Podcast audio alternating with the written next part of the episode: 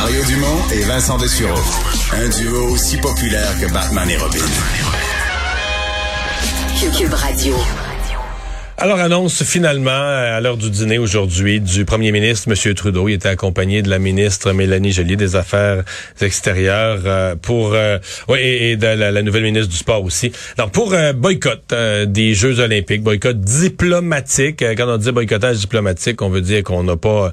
On n'empêche pas les athlètes de se rendre aux Jeux, mais il y aura personne personnes de, de, représentants du gouvernement canadien, élus ou fonctionnaires qui vont participer à la, euh, qui vont participer aux cérémonies d'ouverture, de fermeture ou toute autre cérémonies officielles.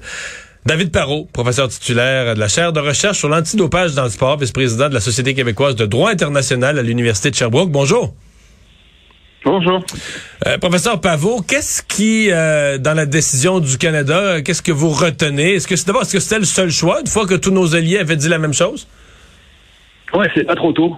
J'ai encore envie de dire c'est pas trop tôt. Ça fait euh, plus d'un an et demi qu'un député au fédéral, Alexis Duceppe, a tiré la sonnette d'alarme.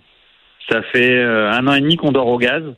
Et puis il a fallu que les États-Unis, le Royaume-Uni, l'Australie s'y mettre pour que notre gouvernement progressiste et respectueux des droits de la personne, tel qu'il s'auto-qualifie, et champion des droits de la personne, tel qu'il s'auto-qualifie, réagisse face à ce qu'on qualifie de génocide ou à tout le moins d'épuration ethnique vis-à-vis des Ouïghours par mmh. le gouvernement chinois.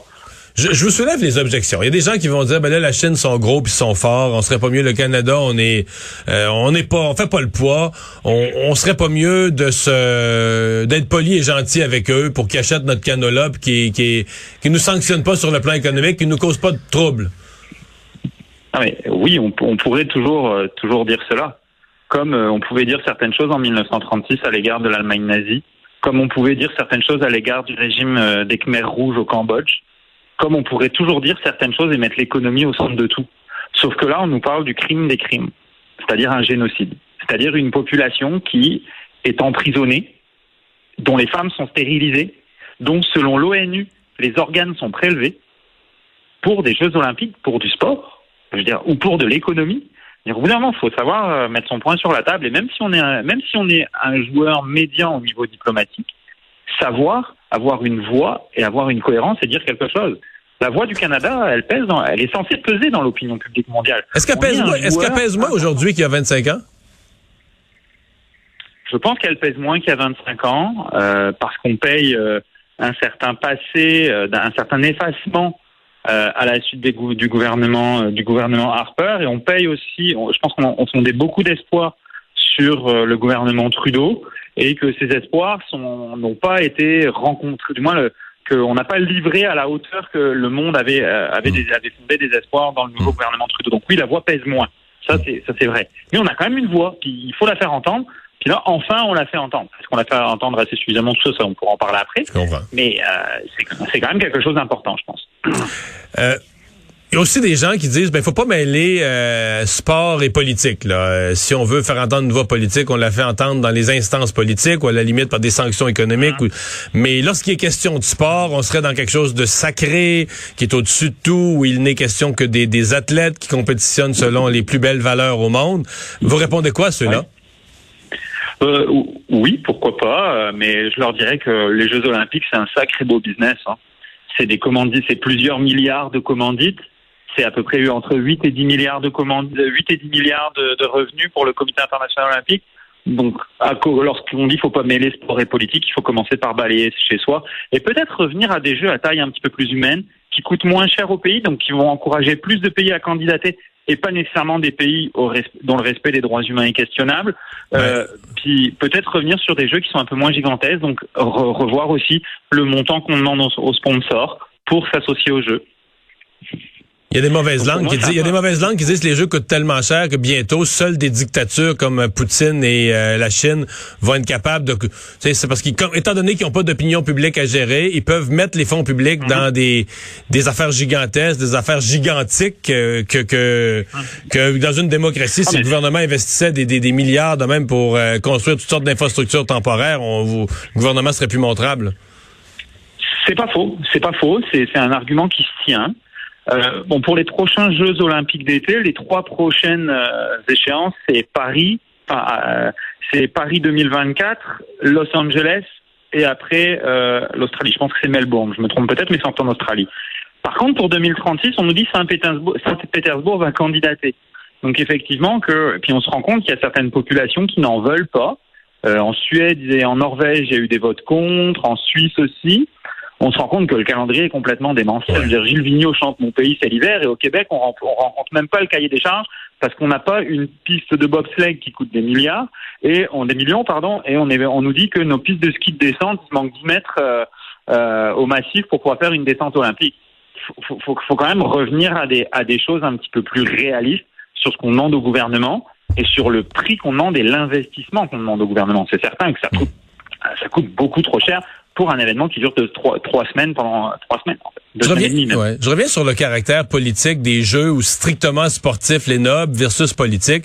Quand la Chine tient des jeux, est-ce que la Chine en fait un outil de propagande interne et internationale? Donc interne pour dire à sa population, regardez comment votre gouvernement, il est bon, il est grand, il, il organise les plus beaux jeux de l'histoire. Et à l'international, même chose, là, pour présenter une, une belle image. Ben, c'est certain que les Jeux olympiques, c'est l'événement euh, télévisuel le plus regardé au monde. Donc c'est certain qu'on va vouloir montrer euh, une, une image euh, une image d'un pays uni, euh, qu'on s'en sert comme outil de marketing et n'importe quel pays, que ce soit une démocratie ou un pays non démocratique, profite des Jeux Olympiques et c'est comme ça qu'on fait accepter les Jeux Olympiques dans nos démocraties en disant c'est un outil de promotion, ça va promouvoir le tourisme, etc. Bon, on connaît les, toutes les controverses sur l'impact économique des événements sportifs. C'est un, un, autre débat, mais c'est on, on, connaît la, on connaît le débat. D'ailleurs, il y en a un récemment chez nous avec la construction du stade de baseball à Montréal. Mais oui, c'est un outil de propagande. C'est un formidable outil de propagande. Euh, Particulièrement pour et, le gouvernement et, chinois, là, qui est contesté, qui est. Eh ben, c'est particulier pour deux choses pour le gouvernement chinois. Pour pour un, pour euh, montrer son, son, à la face du monde euh, la puissance de la Chine. Euh, la Chine a, un objectif. Hein. 2049, son objectif pour la Chine, c'est 2049. En 2049, la Chine veut affirmer son leadership sur le monde pour les 100 ans de la République populaire de Chine. Et on y va tout doucement. Ça, c'est pas une légende, c'est pas une, une légende une urbaine ou une théorie du complot. Là. Pour vous, c'est un, c'est un fait politique, un fait de politique mondiale que la Chine veut établir sa suprématie pour 2049 ou 2050. Ben, il l'affirme.